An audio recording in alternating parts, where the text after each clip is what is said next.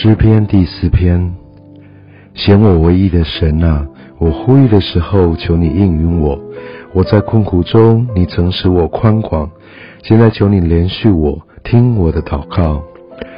你们这上流人啊，你们将我的尊荣变为羞辱，要到几时呢？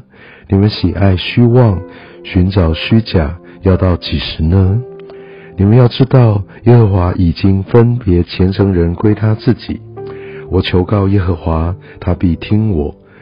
你们应当畏惧，不可犯罪。在床上的时候，要心里思想，并要肃静。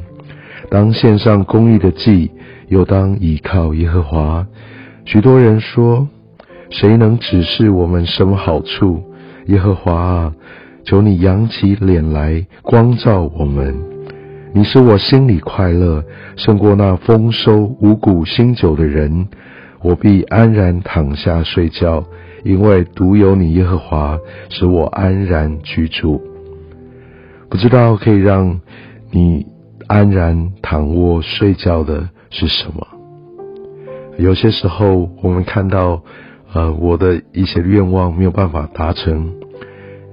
有些时候，我看到好像别人过的日子比我好。在这次经文说，上流人啊，感觉上他们有更好的地位，更多人的称赞。当他们出现，大家都会围绕他们。我们的心里有些时候真的是不是滋味。我们也为此向神来求，但神好像没有按照我们所期待的应允给我们。有些时候我们会因此而嫉妒不平。在今天的经文当中。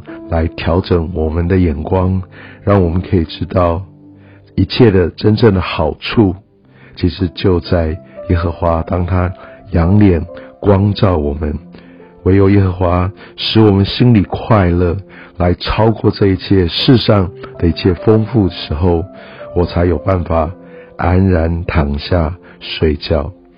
因为我们所信靠的上帝，他能够将这一切。美好的带到我们的生命里，它是我们真正的保护，它是我们真正的力量的来源，它赐给我们真正的好处。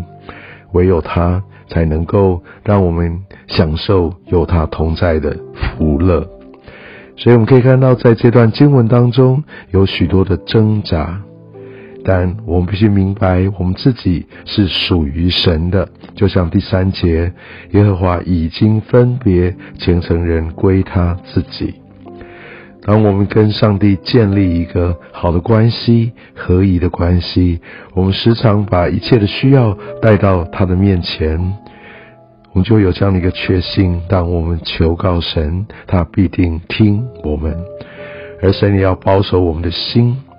所以，当我们正确的抓住神的心，其实我们也要很明白，有些时候我有不同的情绪，就像一开始所分享到的，当别人好而我没那么好，当我开始有这种不平、嫉妒、自爱、自怜的情绪感受出现的时候，就像第四节说，那我们就明白，我们应当畏惧，我们要求神要来。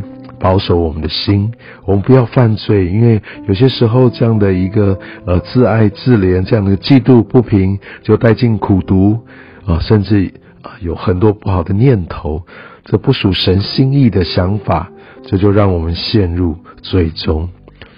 我想这段经文不是要我们来定自己的罪，但这段经文让我们知道这一切。